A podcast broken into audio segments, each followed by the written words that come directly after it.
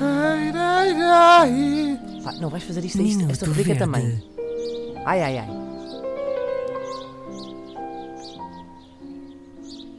É deixar os passarinhos. Ora, eh, hoje vai ser um minuto verde. que é que fizeste não, com os dedos? Não conseguem Explica, ver. explica. Vou explicar já. Vocês não conseguem ver aí do outro lado Mas do voz transistor. percebeu. Exatamente.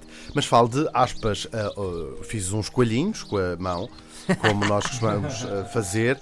E não, às vezes não precisa, porque a própria voz faz umas aspas. Aham. Bom, mas hoje não é disso, é de aspas que vamos falar, mas não necessariamente destas aspas que nós usamos, adoramos usar. Mas às, ve- às vezes necessariamente. Às Eh, vezes outras necessariamente, vezes mas muito tanto. poucas vezes.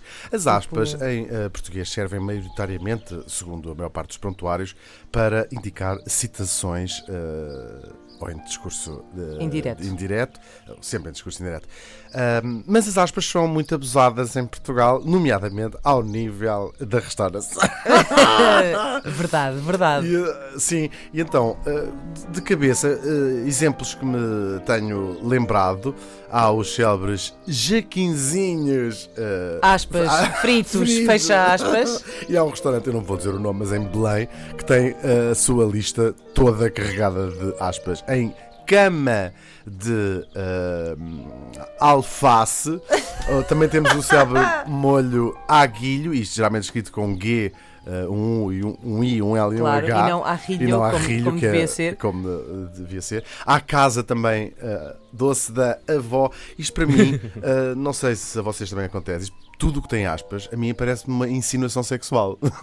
Eu não digo bem insinuação sexual, mas é tipo, a mim sugere-me uma mentira, que é Sim, tipo, sim. "Ah, não é bem. Não é bem. E a esse propósito, eh, trouxe do- dois exemplos. Um deles que eu passava muito à porta de uma agência funerária que existe em Alcântara e que se chama, passa publicidade, eh, está lá escrito em letras eh, bem grandes, José Batista e Filhos. Entre aspas.